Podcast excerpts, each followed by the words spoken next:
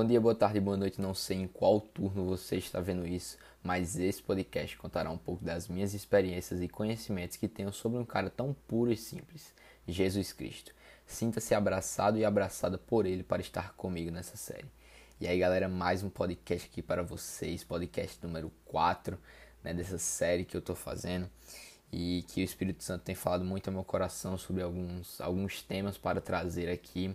E por mais que não seja algo é, baseado né, em teologia ou algo do tipo, algo, mas é algo bem simples, é algo bem do que o Espírito Santo fala no meu coração e eu vou atrás buscar me capacitar e trazer um pouco do conhecimento que eu tenho para vocês. É, galera, esse podcast, o título aí né, você está vendo, Olheiro do Reino. Caramba, pode ser um título um tanto quanto duvidoso, você deve estar se perguntando, mas fica comigo até o final que você vai entender muito bem. Esse podcast estará disponível não somente no Deezer, Spotify ou iTunes, mas eu também estou com um canal no YouTube. Né? Se você for lá e botar o Evangelho, também tem lá. Né? Eu estou bem feliz com o canal do YouTube porque eu consegui fazer uma arte para a capa do canal que eu achei muito massa, muito massa mesmo. E aí você que sabe inglês, você vai entender quando você lê né, a capa do, do canal do YouTube. E enfim, bora lá podcast. Galera, esse podcast eu fiz baseado em um, em um versículo, é, em um capítulo, na verdade, não um versículo, mas em um capítulo, Atos 17. Em Atos 17 vai contar um pouco de uma viagem, né? É, de algumas viagens que Paulo e Silas fizeram. E é, o início do capítulo começa com Paulo e Silas, eles chegam a Tessalônica, a cidade de Tessalônica, e lá eles pregam por várias sinagogas durante três sábados seguidos, né? E aí muitos, eles acreditavam, muitos judeus que estavam ali naquelas sinagogas ouvindo do evangelho, acreditaram que Jesus havia ressuscitado, de fato estava vivo. Só que alguns deles, eles não não concordaram com isso não acreditaram. E acabaram ficando com inveja e foram atrás de Paulo e Silas, né, para meter o cacete mesmo.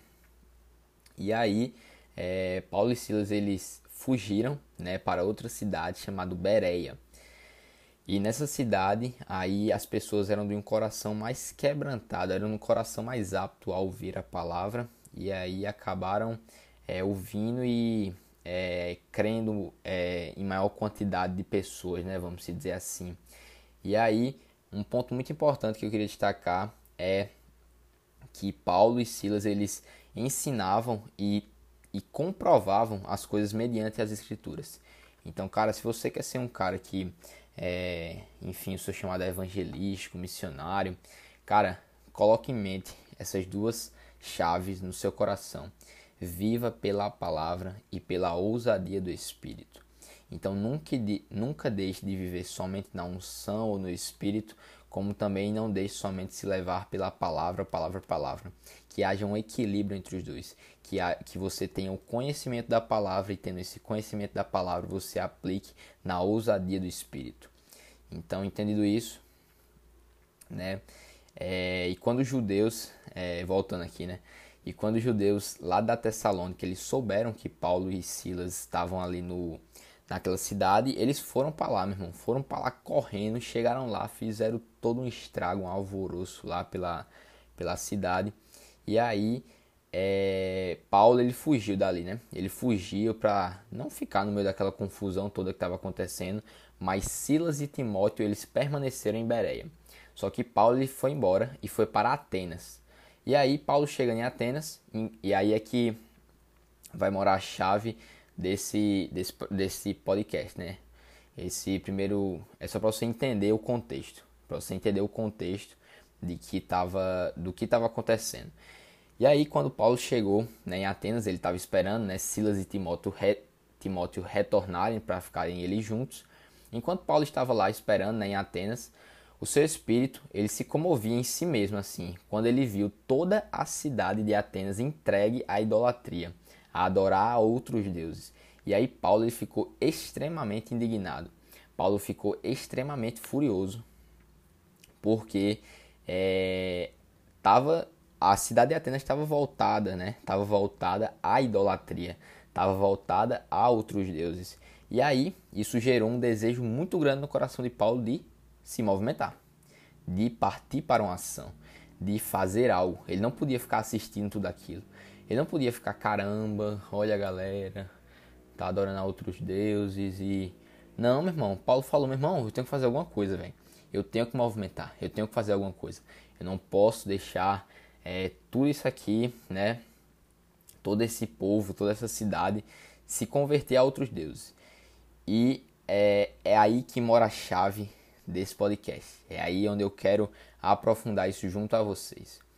É, se você entendeu até aqui, é, fica comigo até o final para você entender mais ainda e que tá sensacional esse podcast. E aí, Paulo, ele enquanto ele estava ali né, em Atenas, a gente pode interpretar uma coisa do versículo 16, é, é, do versículo 16 do capítulo 17, né, enquanto ele esperava por eles em Atenas. E aí é que tá, enquanto ele esperava, ele viu aquilo e agiu. Então, é, Paulo ele, ele, analisou, Paulo ele analisou o campo, Paulo ele, analisou aonde é que ele estava inserido e ele movimentou-se. E aí eu queria perguntar para você, você tem analisado o seu campo, onde o Senhor tem lhe colocado? Você tem analisado o campo que o Senhor tem colocado você na faculdade, na escola, no trabalho? Você tem se movimentado? Talvez possam haver células no, no, nos locais onde você estuda, né? Enfim, talvez possa haver células, ou você seja até um líder delas, um líder de uma célula dentro de um colégio ou de uma faculdade. Mas será que você tem se movimentado? Será que você tem é, feito demais ou feito de menos para isso? Então, queria que você refletisse nessa pergunta. Queria que você refletisse, porque às vezes a gente quer viver algo muito grande em outros locais, mas às vezes, mas às vezes a gente não olha para os de dentro. Às vezes a gente não olha o que está acontecendo ao nosso redor. E aí, é entrando com isso que eu queria fazer uma dinâmica com você, né? E aí essa dinâmica é, é de uma série que eu estava assistindo chamada O Atirador. Eu acho que muitos aqui conhecem nessa série de Bob Lee Swagger. E eu assisti, gostei muito, muito, muito, muito boa mesmo a série. Indico para você se você quiser assistir durante essa quarentena, muito massa, muito massa mesmo. E aí na última temporada, para quem assistiu, só uma pausa que eu vou tomar um copo d'água aqui.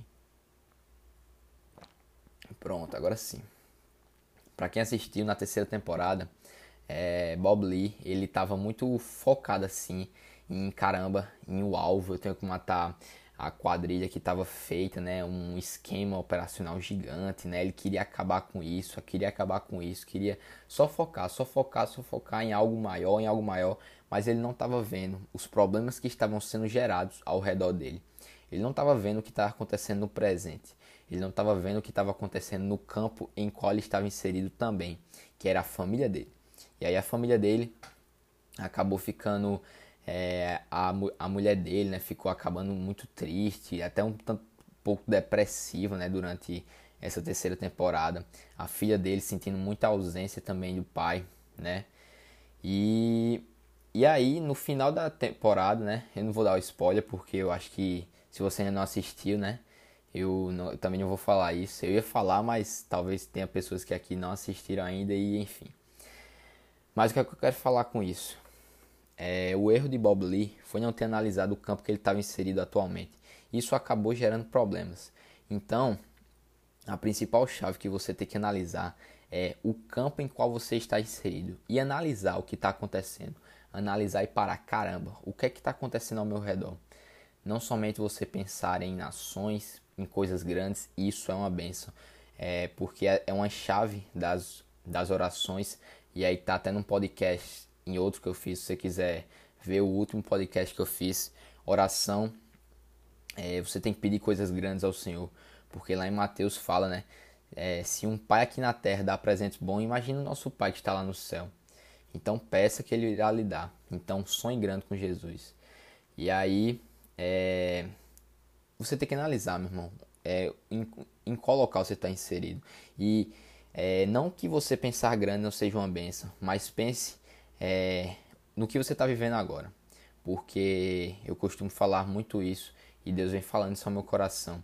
Às vezes a gente quer ir para as nações, a gente às vezes quer ir para outros países pregar o evangelho, mas sem, mas sem passar pelo processo, mas sem passar pelo por todo um processo, porque o próprio Jesus ele passou 30 anos para um ministério de três e em três dias ele mudou a história da humanidade. Uau, uau, que, que forte. Então o próprio Jesus, né? Ele se preparou durante 30 anos e você não quer se preparar durante seis meses, né? Então é, veja o que está acontecendo atualmente. Invista assim tempo na sua igreja, no seu ministério da igreja, sabe? Invista tempo nisso, invista porque o maior potencial potencializador do seu chamado será dentro da sua igreja. Porque ali dentro você vai conviver com pessoas, ali dentro você vai ter experiências. Então nunca esqueça disso. O maior potencializador do seu chamado será dentro da sua igreja. Sabe, você quer ser enviado para as nações? Amém. Agora aprenda a fazer missões dentro da sua igreja. Aprenda a discipular. Aprenda a fazer evangelismos urbanos para que você seja cada vez mais capacitado pelo Espírito e tenha cada vez mais experiências para quando você for enviado, sabe, você esteja totalmente preparado pelo Espírito. Então, só tomar um pouquinho de água. Que às vezes eu falo demais e a boca fica seca, né? E então, é, olhe, analise o campo em qual você está inserido. Analise, porque lá em Lucas 10, 2 fala, né? Que a colheita é grande, mas os trabalhadores são poucos. Então, caramba, há muitas almas, há muitas almas em um campo. Então a colheita é muito grande. A colheita é muito grande. E aí, é, eu queria é, meio que abrir um parêntese, né? Nesse assunto para explicar para você o porquê do título, né? Olheiro do Reino. Eu acho que você deve saber, é, quem é mais próximo meu, né? Sabe o quanto eu gosto de futebol, o quanto eu sou apaixonado por futebol, né? Gosto demais. É, ano passado, na final da Libertadores, né? Quando o Flamengo ganhou do River Plate. Quem tava comigo assistindo sabe o quanto eu vibrei, o quanto eu, cara, me emocionei demais naquele dia. Então, é, é trazendo isso, associando isso, que no futebol há olheiros. E aí, qual a função do olheiro no futebol? É, o olheiro tem a função de procurar jogadores para o time no qual ele trabalha. Geralmente são atletas jovens, tudo, que podem vir a se tornar novos talentos potenciais. E aí, sobre esses novos talentos potenciais e sobre os atletas jovens. E aí, o olheiro, ele justamente tem a função de procurar jogadores.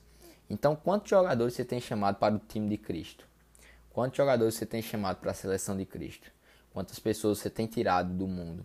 Quantas almas você tem saqueado do inferno?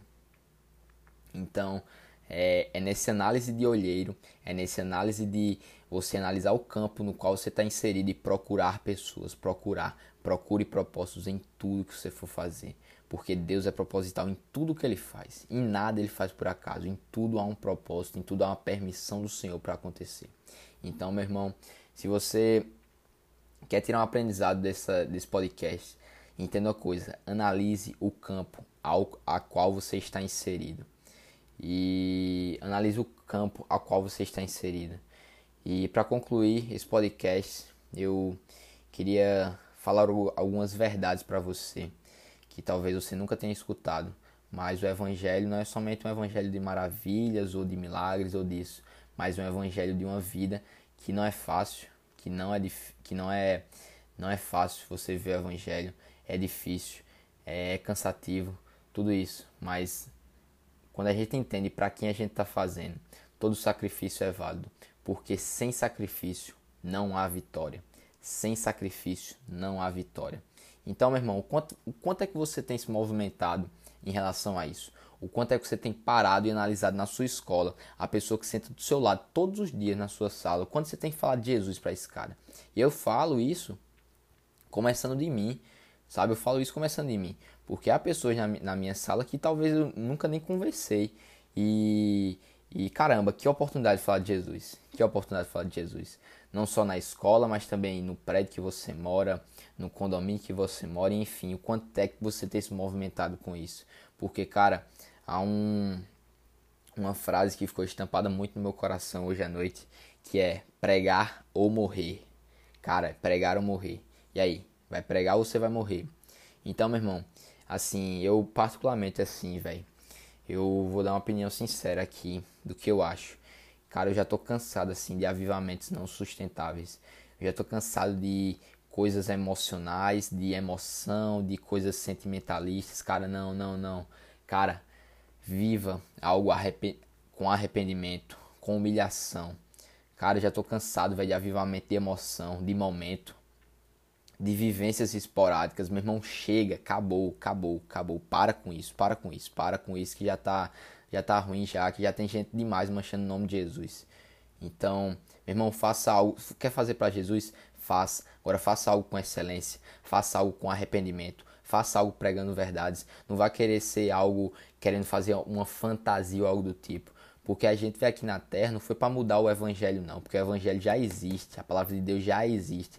A gente veio para se aperfeiçoar nela.